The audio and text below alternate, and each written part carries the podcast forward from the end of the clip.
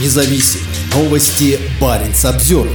7 июля Генпрокуратура Российской Федерации признала нежелательной деятельность норвежской организации Human Rights House Foundation и все входящие в нее неправительственные подразделения, которые работают в таких странах, как Литва, Украина, Грузия, Армения. Деятельность организации и перечисленных национальных домов прав человека направлена на нарушение территориальной целостности государства, дестабилизацию общественно-политической обстановки, дискредитацию проводимой руководством страны внутренней и внешней политики, формирование общественного мнения о необходимости смены власти неконституционным путем, уточняется в релизе. Генпрокуратура также считает, что Human Rights House Foundation занимается дискредитацией внешней политики Российской Федерации и вооруженных сил России, а провокационная информационная повестка НПО нацелена на политическую и экономическую изоляцию России на международной арене. Human Rights House Foundation – неправительственная правозащитная организация, штаб-квартира которой расположена в Осло. Организация выступает за свободу слова, собраний и ассоциаций. Целью организации является возможность защищать, расширять и поддерживать правозащитные организации на национальном уровне. Организация имеет консультативный статус в ООН и статус участника в Совете Европы. Она является стратегическим партнером в рамках Восточного партнерства ЕС.